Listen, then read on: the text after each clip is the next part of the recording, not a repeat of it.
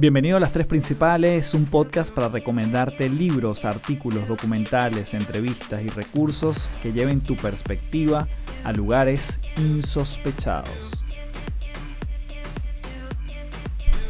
Hello, hello, bienvenidos nuevamente a Las Tres Principales. Mi nombre es Carlos Fernández, arroba Café del Éxito en todas las redes.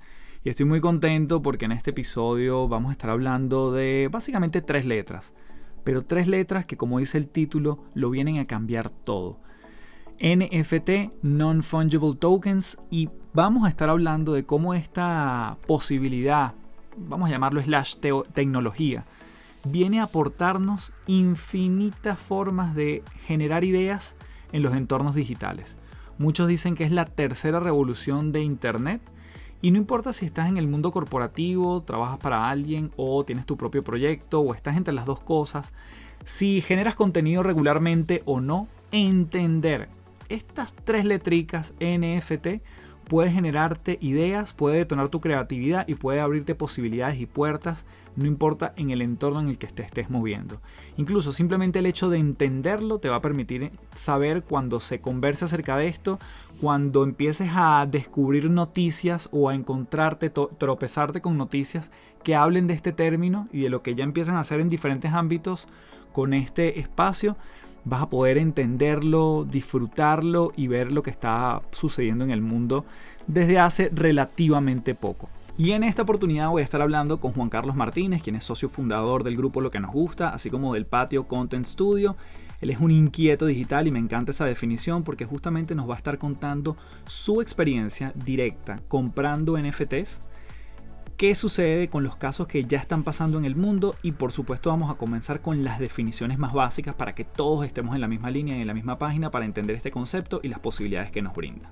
Así que antes de comenzar también te quiero invitar a que seas parte de patreon.com slash café del éxito, una comunidad donde nos estamos reuniendo semanalmente para explorar temas muy similares a los que hablamos aquí en el podcast o para ampliar los temas que hablamos en el podcast, pero en la intimidad en la capacidad que nosotros todos tenemos de sumar diferentes experiencias para evidenciar nuestra evolución, para transformarnos, pero transformarnos en paz, para transformarnos desde una red colaborativa y de soporte que estamos allí siempre conectados, justamente tratando de explorar en diferentes tópicos. Así que te invito a que te transformes en paz en www.patreon.com slash café del éxito. Y sin más, comenzamos hablando entonces de los NFT con Juan Carlos Martínez aquí en las tres principales. Bien, tenemos aquí a Juan Carlos Martínez en las tres principales. Juan, bienvenido. Por fin lo pudimos lograr. Un fuerte abrazo de aquí a Caracas. Sí. Gracias, Carlito. De verdad que teníamos más de seis meses tratando de conversar. Pero yo creo que hoy nos trae una perspectiva de algo súper nuevo, diría yo, que ha estado sonando las últimas semanas muy fuerte digamos, en el mundo hispano, quizás en el mundo anglo tiene un poquito más, pero bueno, ahí nos vamos a empezar a meter en el mundo de los NFT. O bueno, primero yo diría que hay que conversar acerca de blockchain cortito, que nos cuentes qué es eso, porque además es de donde se soporta lo que vamos a hablar obviamente en profundidad, que son los NFT. Así que bueno, bienvenido y aquí yo creo que esto va a ser como una masterclass de tu parte y yo voy a hacer algunas interrupciones para preguntarte e indagar más. Así que adelante. Yo creo que lo importante, Carlos, es entender que no hay ahorita especialistas en esto. Hay gente que realmente está indagando, hay gente que está experimentando, hay gente que tiene más tiempo experimentando, más tiempo leyendo, pero no hay un experto y no hay nada escrito sobre tablas, no hay leyes seguras sobre esto porque realmente es una tecnología muy, muy, muy nueva.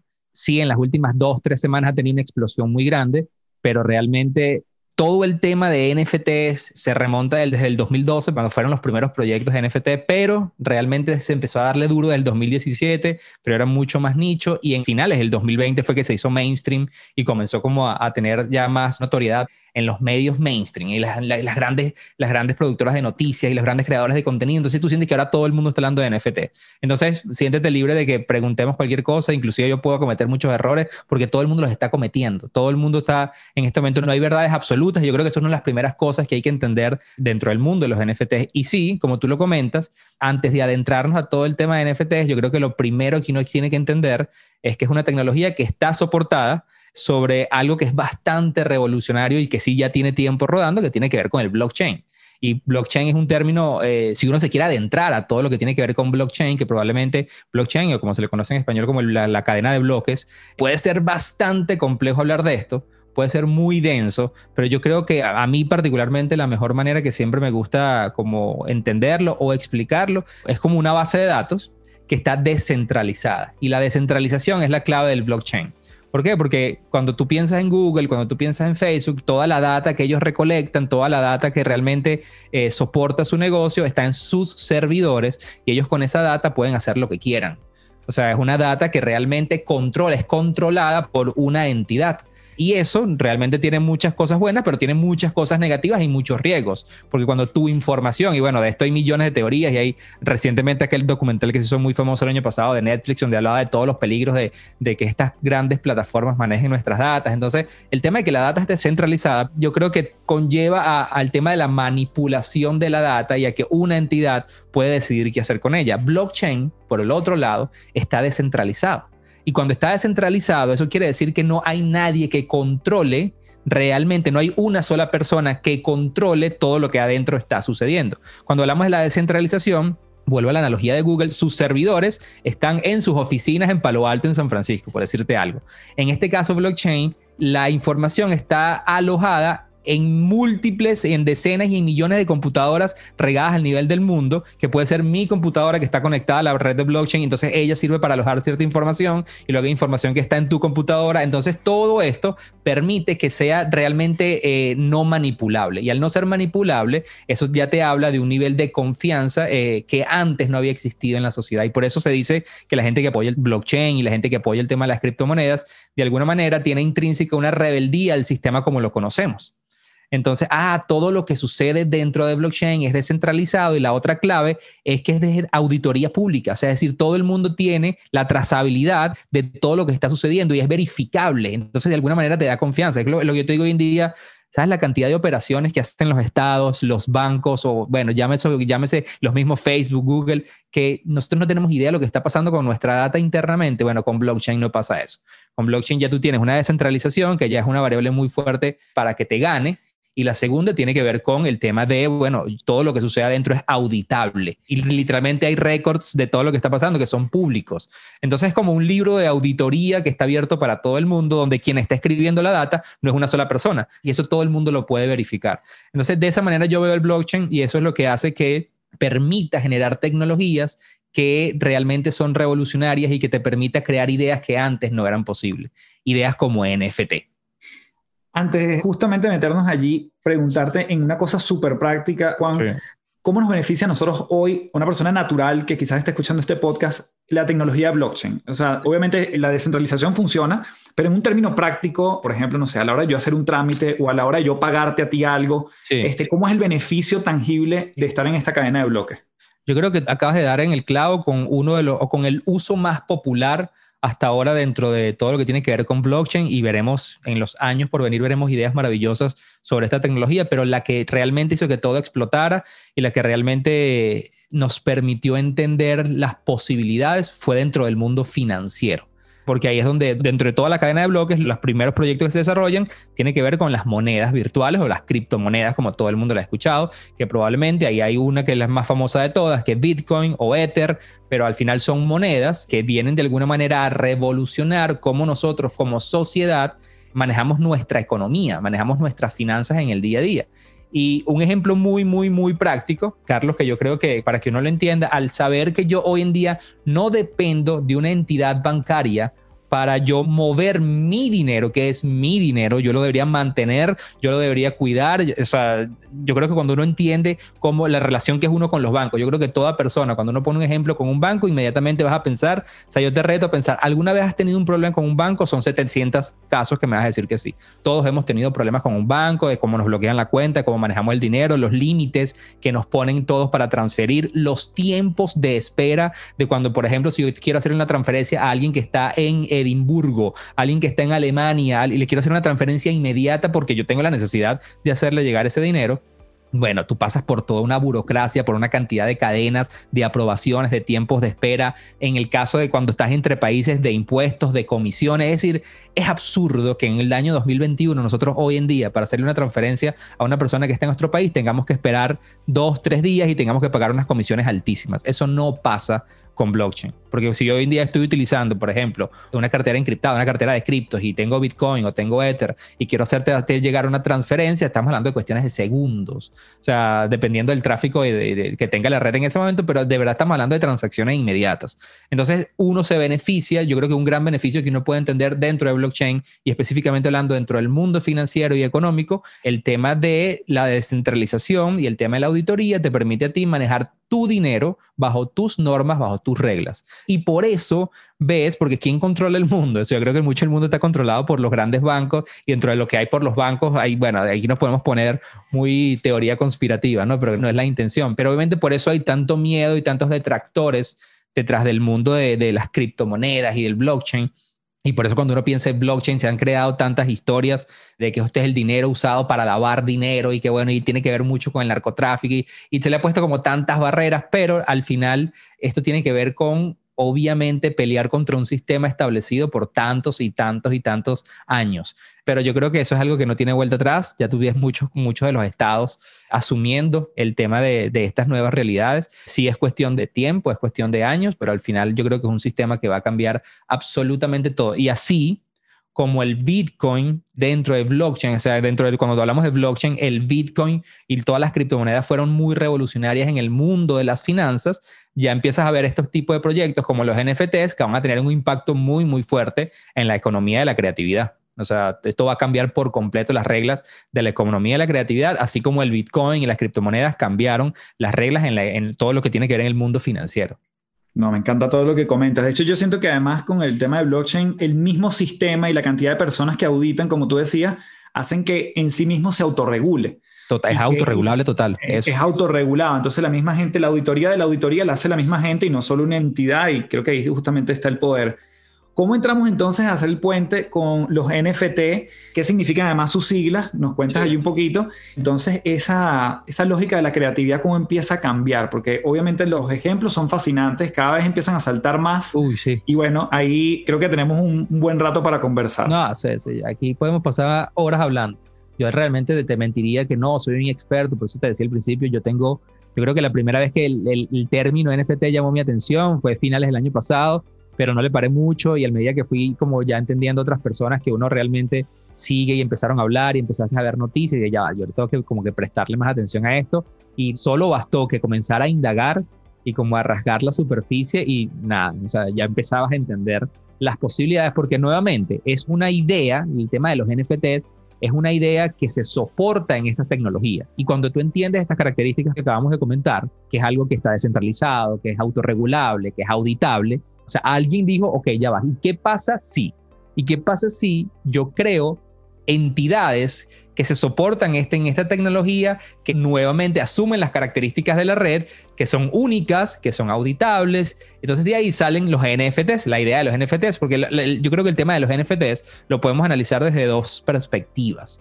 Desde la literal, como tú acabas de decir, qué significa NFT, qué significan sus siglas, y la otra es la idea detrás de los NFTs. Si lo queremos analizar desde la manera literal, las siglas NFT significan Non-Fungible Tokens, que si lo traducen en español es tokens no fungibles, y ahí valdría la pena como explicar, que es la primera pregunta que se hacen todos, porque yo particularmente no tenía ni la más remota idea qué significaba el término fungible o no fungible, y yo creo que la mejor manera de explicar eso es un, un bien no fungible, es algo que no es intercambiable y no es sustituible por algo de su mismo valor. Y la mejor manera de entenderlo, o por lo menos como cuando yo, ah, cuando yo lo entendí perfecto, es cuando me explicaron todo lo contrario, es decir, qué es algo fungible. Y la manera más fácil de entender algo fungible es cuando tú hablas del dinero. El dinero es el bien por naturaleza más fungible que hay. Un ejemplo es, yo tengo un billete de 10 hoy en día y ese billete de 10 está valorado por 10 dólares, obviamente. Pero yo lo puedo intercambiar contigo y tú me vas a dar dos billetes de 5 Físicamente son dos artículos totalmente diferentes, pero cuando hacemos el intercambio, los dos yo te lo puedo recibir perfectamente. ¿Por qué? Bueno, porque ambos están valorados en lo mismo. Ambos representan el mismo valor. Y eso no pasa con los bienes no fungibles. Un, te voy a poner un ejemplo de un bien no fungible. Y luego vamos a hablar más adelante de esto, porque yo creo que el tema de los NFTs va a tener tanto, pero tanto impacto en la sociedad que inclusive va a alterar el cómo nosotros manejamos hoy en día nuestras identidades. Tu pasaporte, tu cédula es un bien no fungible. No hay nada en la vida que yo te dé a ti que suplante el valor que tiene tu pasaporte. Además, si yo te doy mi pasaporte, primero la data que está adentro de ese mismo documento, aunque tienen la misma carátula, adentro tienen información totalmente diferente. Mi nombre, donde yo vivo, mi fecha de nacimiento y una cantidad de data que lo hace único. Y no hay nada, tú me puedes dar que 5 millones de dólares por mi pasaporte, yo te lo doy, pero además son bienes que no tienen absolutamente nada que ver. Su valor no está representado. Entonces, el, tu documento original es un bien no fungible. Entonces eso al final lo que te hace pensar es que los NFT son assets digitales que tienen un valor único. Y entonces esa es la manera, esa, es la manera como de entenderlo y que ellos no son intercambiables por ningún otro.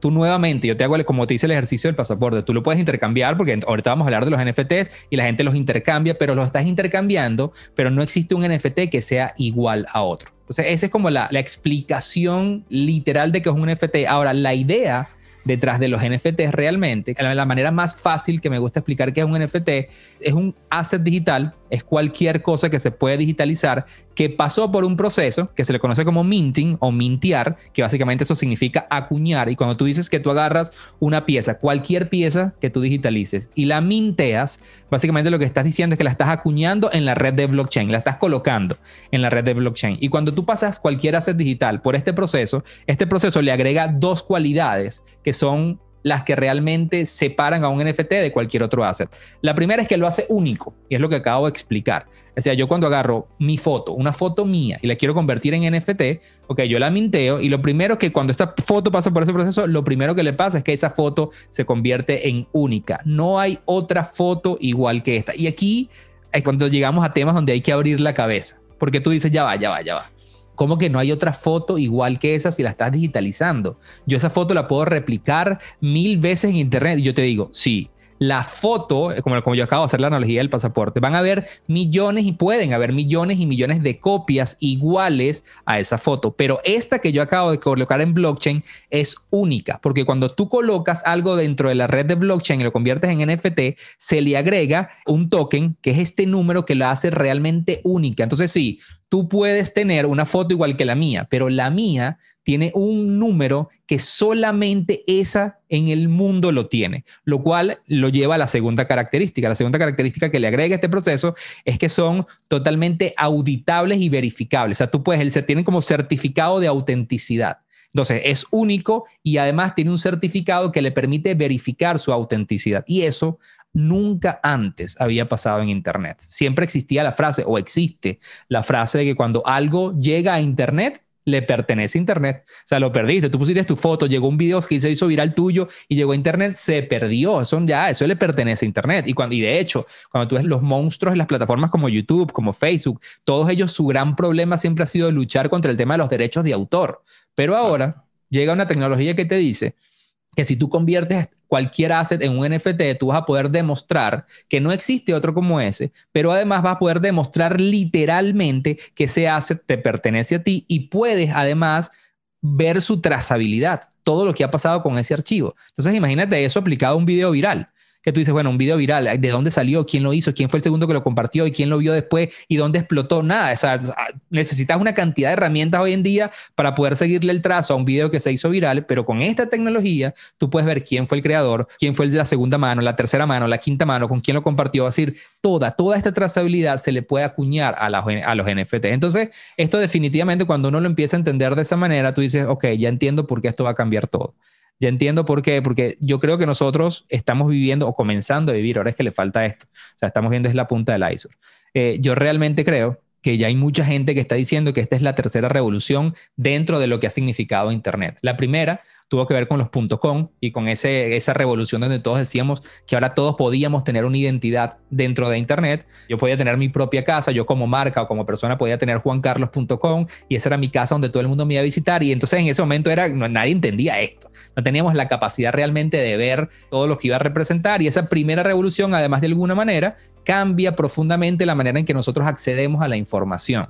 Luego llega la segunda gran revolución que tiene que ver con todo el tema social o la web 2.0 como no me gusta para nada llamarla, pero al final es el social web, o sea, cómo realmente nosotros ahora nos relacionamos en estos ecosistemas, cómo las marcas entre ellas se relacionan, cómo las marcas se relacionan con las personas, cómo las personas cambian profundamente su manera de compartir su vida dentro de los ecosistemas, o sea, todo este ecosistema social plantea una revolución, pero como nunca antes vista, eh, y todavía la estamos viviendo. Y esta tercera revolución tiene que ver ya con la autoridad, tiene que ver con la propiedad de los contenidos, que algo que no existía en Internet.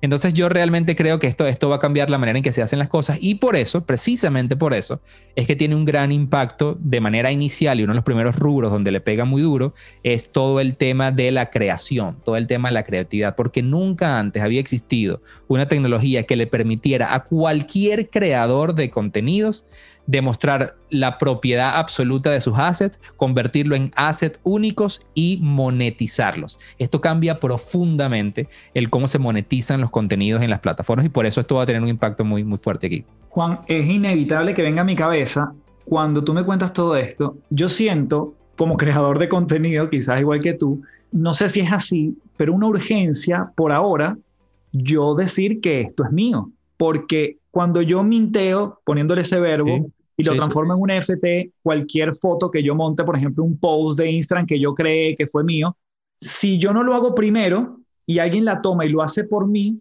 esa persona obtiene el código, es decir, la autoría me la robaría si él lo hace primero que yo. Eso siento que hay como una, una nube todavía. Hay una nube gris, hay una nube gris ahí. Y sí, eso es un muy, muy buen punto. Ayer teníamos una conversación hablando de esto. Y yo creo que dentro de este mundo, así como existe en el mundo del arte en general, siempre va a existir la gente o el grupo de personas o, las vías de fakear todo, o sea, de, generar trampa alrededor de esto y si esto va a existir. Eh, ¿Cómo se va a resolver? Bueno, ya tú ves, por ejemplo, plataformas como Redbull, que es un marketplace de NFTs, o ves plataformas como Nifty, que hoy en día tienen protocolos, que algo que se llama Proof of Work, que cuando vas a, tú vas a subir un NFT, o sea, por ejemplo, yo soy un ilustrador, y yo quiero realmente NFTear toda mi colección de ilustraciones y quiero ponerla a la venta. Ese que es algo que es de las cosas más comunes que está sucediendo hoy en día. Entonces hay plataformas que te, que te piden no solamente el arte que tú vas a subir, sino mándame los archivos editables, mándame los layers, mándame todo el proceso, mándame un video de cómo tú hiciste ese arte. Entonces hay una cantidad de procesos, protocolos, de protocolos que te van a ayudar de alguna manera u otra a, bueno, como lo dice la palabra, a comprobar que tu trabajo demuestra de que ese archivo que tú vas a NFTear y vas a querer de alguna manera vender este, o vas a querer exponer, te pertenece. Ahora, esos protocolos son violables totalmente, sí, o sea, como todo en la vida. Entonces, sí, yo creo que lo único positivo es que volvemos a una de las características de la red, es que como es auditable, tú vas a poder como creador ver quién es el, quién fue el creador, valga la redundancia, de ese archivo en la red de blockchain, vas a poder reclamar tus derechos, es decir, vas, vas a tener más capacidad tecnológica de demostrar que algo te pertenece a ti. Y hoy en día eso es más complejo. Que van a existir amenazas totalmente como todo en la vida. Pero yo creo que la tecnología en su naturaleza te va a permitir tener muchas más opciones de demostrar que algo te pertenece y además como creador te va a dar mucho más confianza. Entonces, sí, yo creo que eso es una de las cosas importantísimas, pero bueno, como todos estamos viendo cómo se desenvuelve.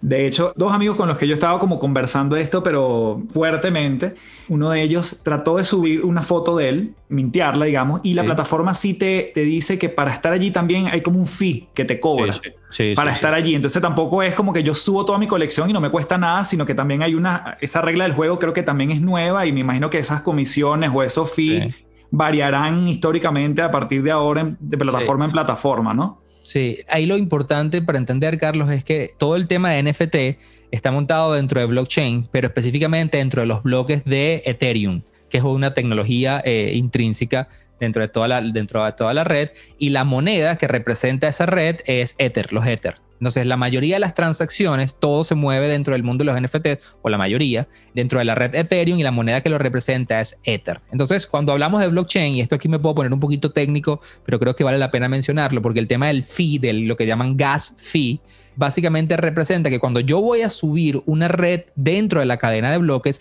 se tienen que hacer millones de cálculos matemáticos para que ese archivo se introduzca dentro de la red. Esos cálculos matemáticos lo tienen que hacer estas miles de computadoras que están descentralizadas en, el mundo. Y esas computadoras, porque esto, bueno, esto es algo que, es muy conocido, que hacer eh, lo que se le conoce como la minería o el proceso de escribir data dentro de la red de bloques consume muchísima electricidad. Entonces, por ejemplo, si yo tengo una, una, un farm, lo que se conoce como una granja de minería, ¿no? De Ethereum.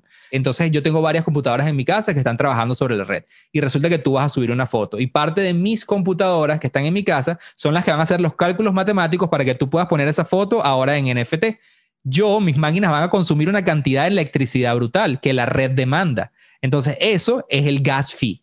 Ese es el fee que se paga por escribir y porque todas las computadoras en el mundo puedan inscribir y hacer los cálculos matemáticos necesarios para que tu foto ahora esté dentro de la red blockchain. Wow, claro. Y no, me parece súper clara la explicación. Ahora te pregunto, ¿tú cómo sabes que tu computadora con tus tres, vamos a llamarlos servidores, están mintiendo en ese momento o minando algo? ¿Cómo lo conoces tú? ¿Tú tienes idea de eso o simplemente se elige al azar una computadora? No, no, esto, no, esto es literalmente, o sea, yo ah, recuerda algo, recuerda que yo, por ejemplo, yo hoy en día, nosotros, por ejemplo, en, en 2017 comenzamos, bueno, tuvimos como, experimentamos con tener granjas de Bitcoin en su momento, entonces básicamente tú lo que haces es que, bueno, tienes 8, 10, 12 computadoras ahí que las conectas a la red de Bitcoin.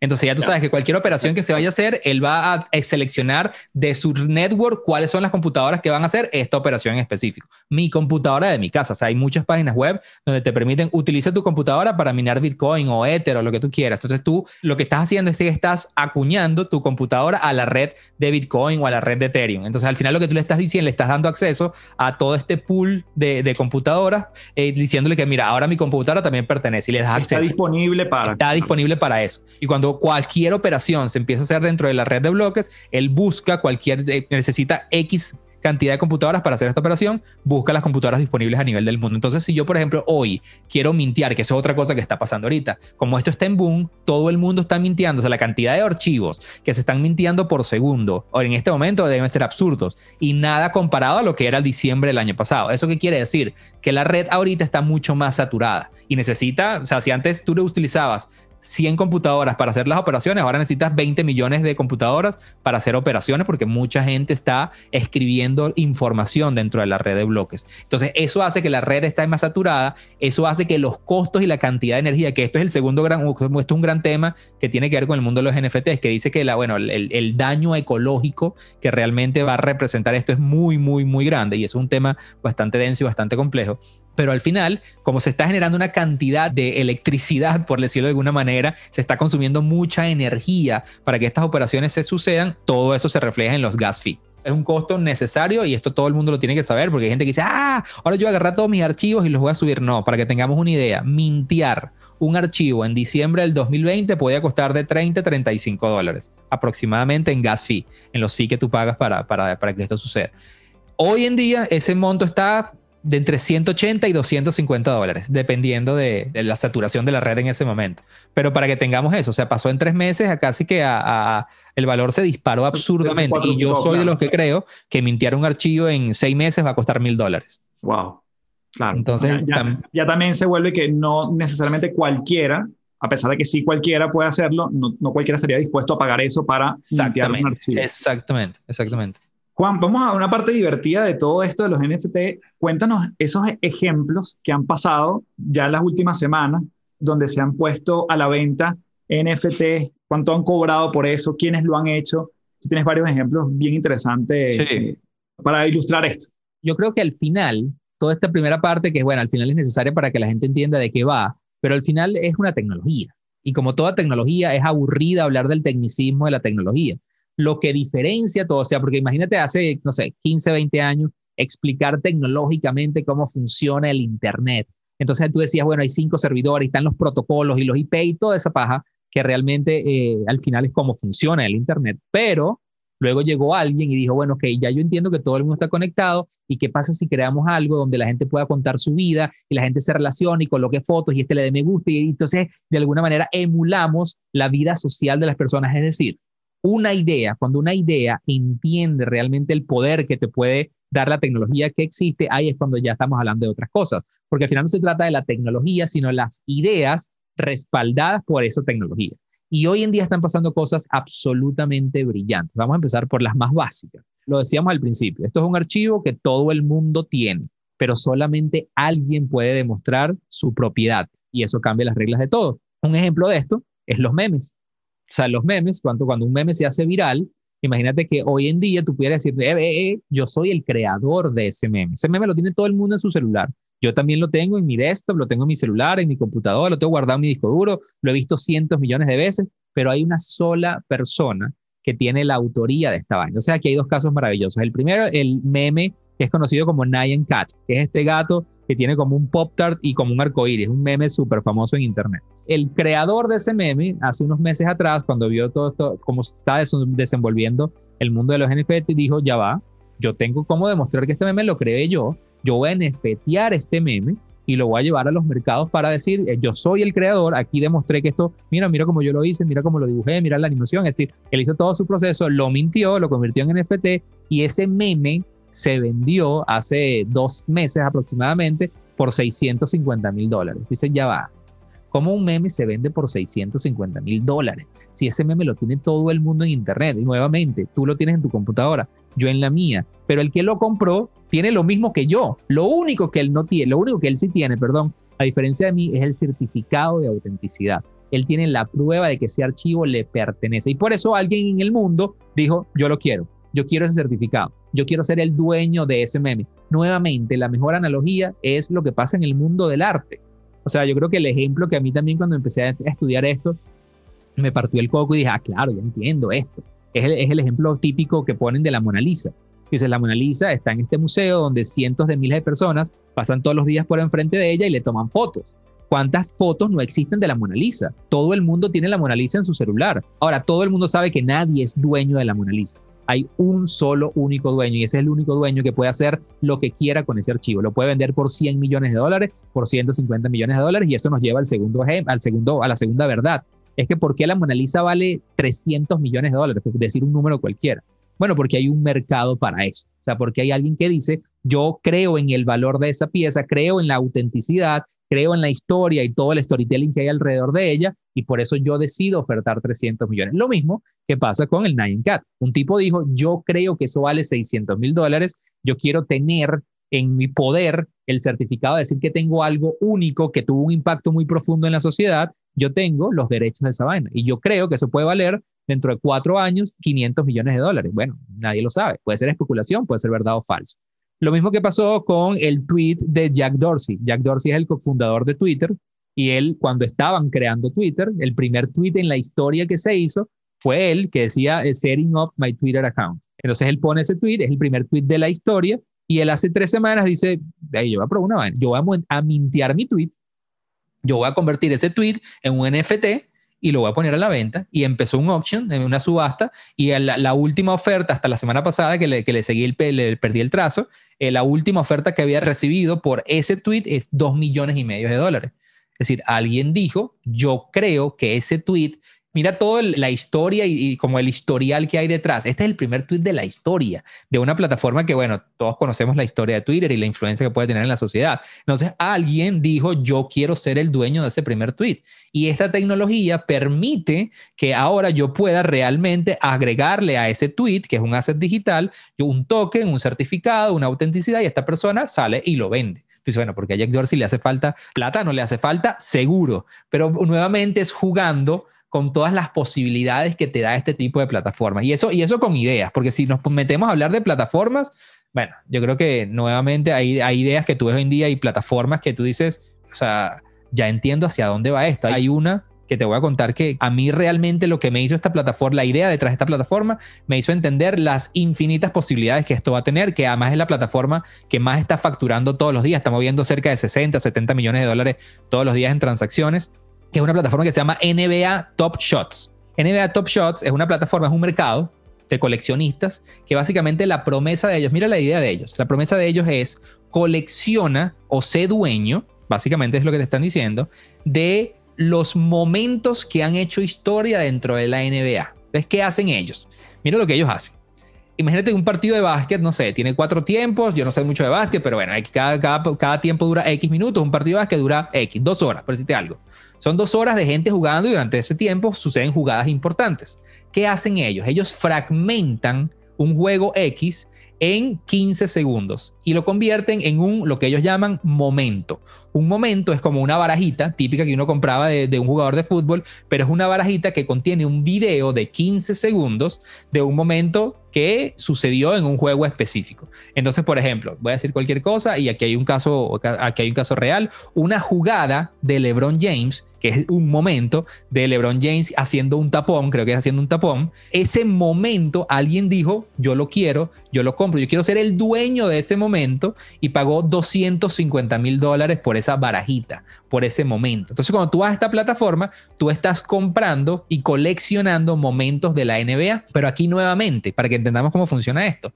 Yo compro el momento de LeBron James de la jugada, pero de esa jugada, de ese momento, hay 27 mil ediciones. Entonces yo tengo la edición 23.458. La 25.500 es idéntica a la mía pero la mía es única. ¿Por qué? Porque tiene un número y un contrato específico. Entonces, bueno, aquí se, esto se convirtió en un mercado de trading de coleccionistas de barajitas y de momentos donde al final lo que, está haciendo estos, lo que están haciendo estos panas es fragmentando un contenido. Entonces, si tú llevas eso a la vida misma, brother, o sea, tú imagínate, ok, eso quiere decir que todo va a ser fragmentable. Al final, yo puedo fragmentar cualquier cosa en la vida, convertirla en pequeñas cápsulas NFTarlas y venderlas. Pero aquí la clave de esto es si todo el mundo puede NFTar cualquier cosa, pero nuevamente, ¿va a haber un mercado para eso?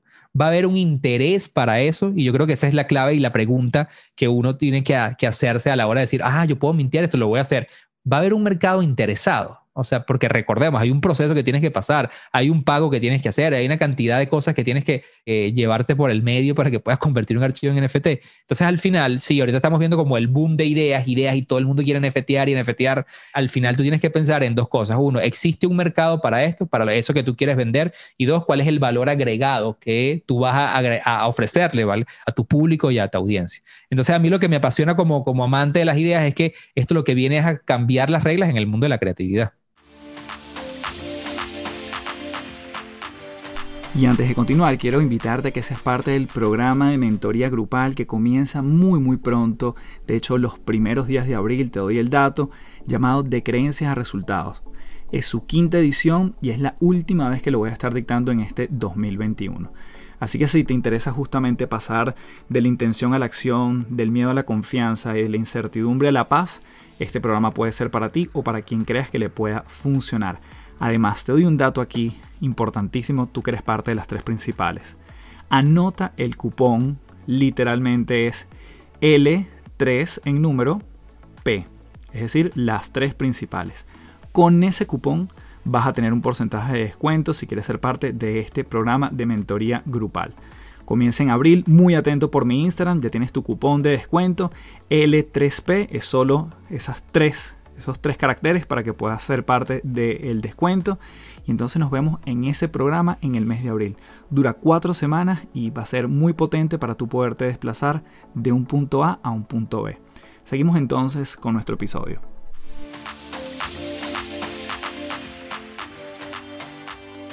No, esto es que me vuelve la cabeza eh, todo esto. Por, por, eso es que, fíjate, yo pensando también en eso, yo digo, voy a los derechos de autor, ¿no? Que también es un temazo yo digo, la clásica foto que a veces se muestra de, por ejemplo, Keanu Reeves en el metro de Nueva York, ¿no? Sí. Yo grabé eso con mi celular.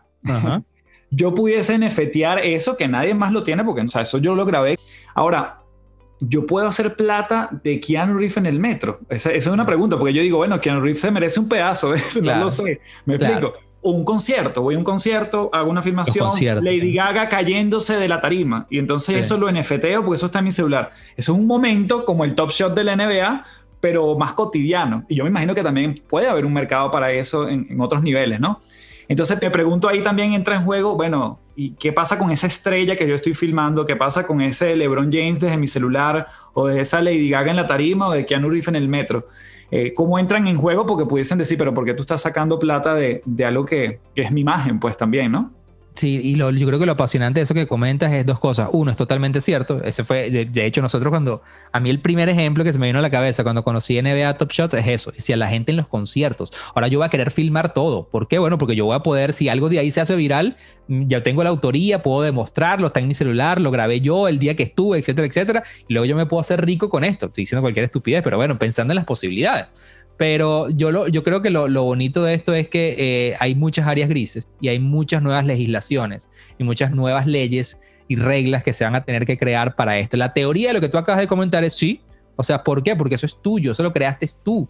O sea, eso es, eso es de tu autoría y tienes como demostrarlo y lo puedes nftear. Tú tienes un archivo, tienes una proof, tienes un proof of work, tienes, tienes todo, pero la persona que está del otro lado, de alguna manera es una imagen pública que, bueno, ahí entramos en el, todo el tema del mundo como lo conocemos hoy en día y todo el tema de derechos de, autor y derechos de imagen. Entonces sí, yo creo que hay una cantidad de, espacios grises, pero vuelvo, insisto, lo que uno tiene que reflexionar detrás de esas, de esas ideas o de esas posibilidades es literalmente el mundo que se te abre, o sea, el mundo de posibilidades que este tipo de tecnologías nos presentan, pero bueno, hay muchas cosas que no tenemos ni idea. Por ejemplo, en el caso de NBA Top Shots, esta es una página oficial de la NBA aquí todos los derechos de cada imagen y de cada segundo de los juegos existen y están realmente respaldados por los dueños de este material. Entonces, bueno, yo, yo sí creo que hay un tema muy, muy fuerte este, en el tema de derechos de autor, eh, legales, pero áreas grises que vamos a ver cómo se desenvuelven en el tiempo.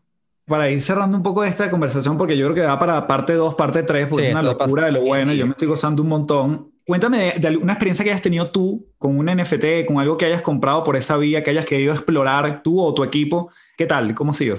A ver, yo creo que así como te acabo de decir el tema de NBA Top Shots, hay varias, hay varias plataformas interesantes que están, que están ahorita sobre la mesa, que básicamente cuando tú las analizas todas, este, porque cuando tú ves NBA Top Shots, eh, la idea detrás de NBA Top Shots es revivir esa experiencia de que de niño yo vivía cuando coleccionaba barajitas, ¿ok?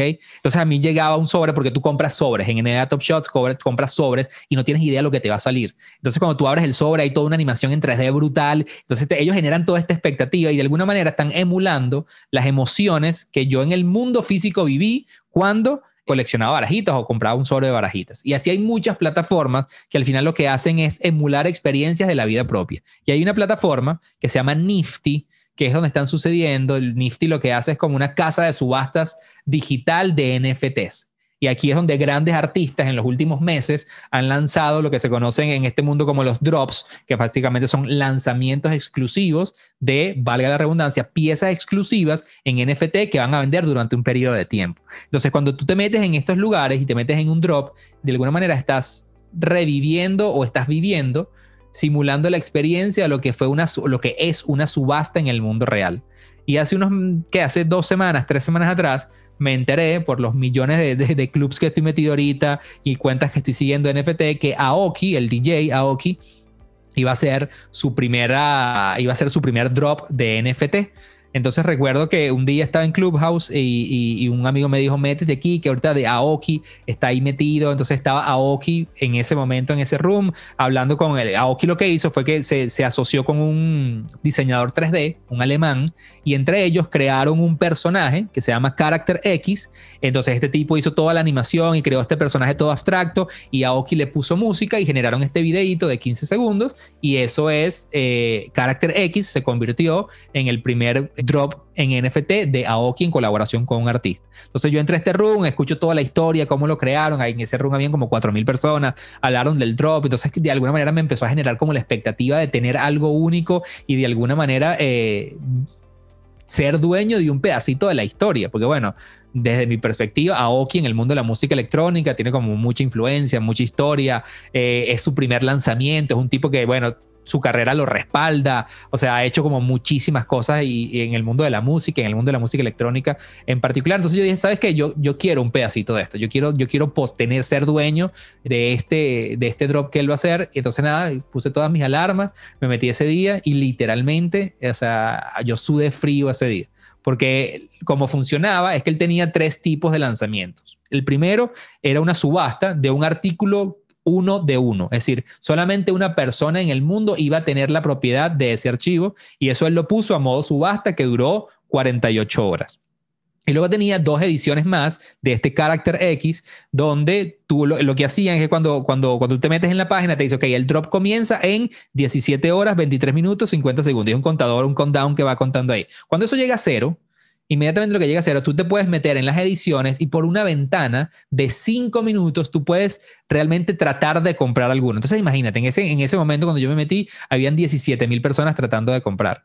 Entonces, claro, entonces el proceso de comprar, registrarte, poner tu tarjeta de crédito, de meterte o conectar tu cantera de wallet de Ethereum y pagar en criptomonedas, es todo un proceso que realmente vivimos con Chills y al final tuvimos la suerte de ofertar y nos cayó y entonces no, nos vendieron este muñequito. Entonces al final eh, yo creo que lo que yo aprendí de eso decía, bueno, viví toda la experiencia en la plataforma, cómo era, aprendí de cómo comprar un NFT, bla, bla, bla, bla, bla. Y entonces luego me da risa porque me meto en la página, me voy a mi profile y digo mis NFTs y listo, me sale un videito, un muñequito, así como lo tienen 700 personas hoy en día, así como está en la página y bueno, ya, esto es lo que yo tengo, esto es todo lo que yo tengo, that's it.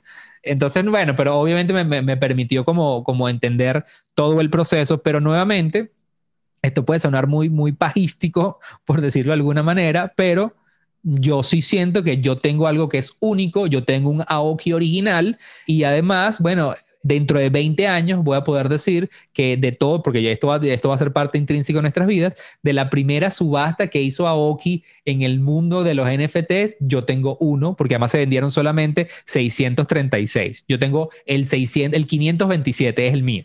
Ese es mío, nada más nadie en el mundo lo tiene.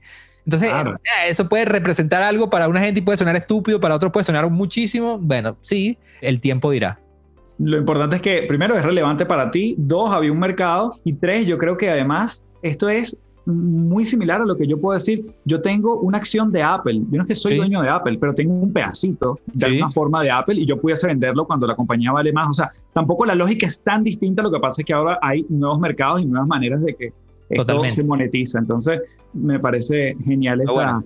buena esa analogía, es así tal cual.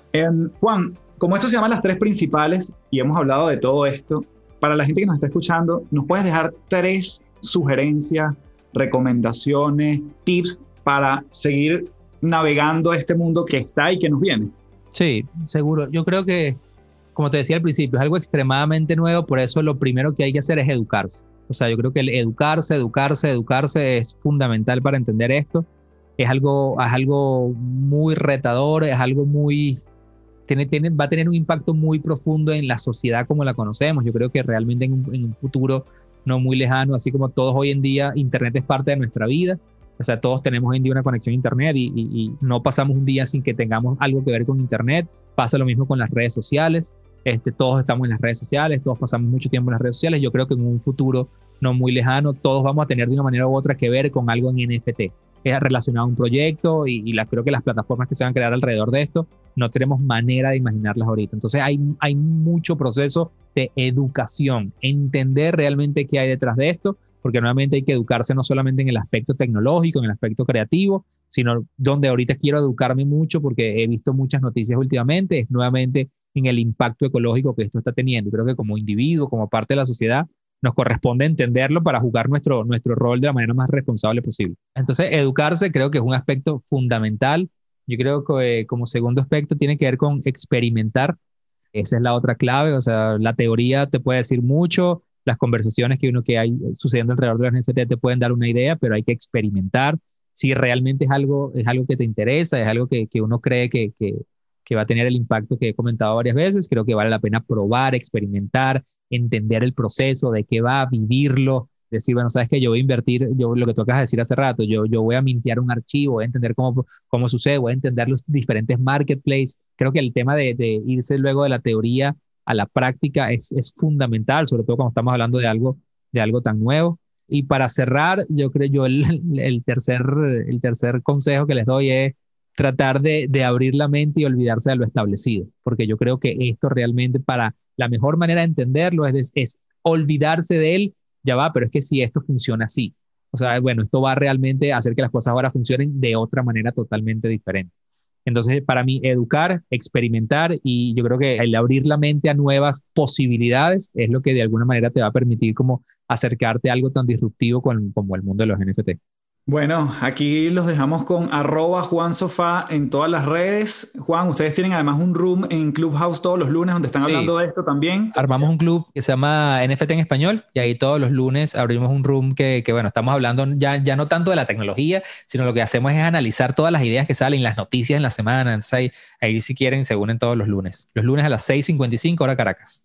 Y la cuenta nueva de Instagram del nuevo proyecto que también están lanzando. Se llama Mint estudio.io.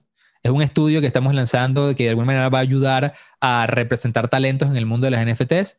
También estamos creando proyectos y, proyectos propios y algunos lanzamientos que vamos a hacer en las próximas dos semanas de NFT que nos tienen bastante emocionados. Entonces, cualquier noticia por ahí, mintestudio.io en Instagram. Maravilloso. Gracias por todo, Juan. Un fuerte abrazo.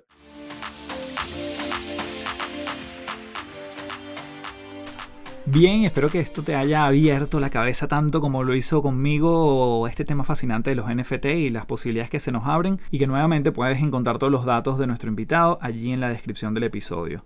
Te dejo entonces con la invitación abierta para que seas parte de patreon.com slash café del éxito. Asimismo, vamos a estar compartiendo mucha información valiosa en el programa de creencias a resultados. Atentos por allí porque por allí se abren las inscripciones dentro de muy muy poco.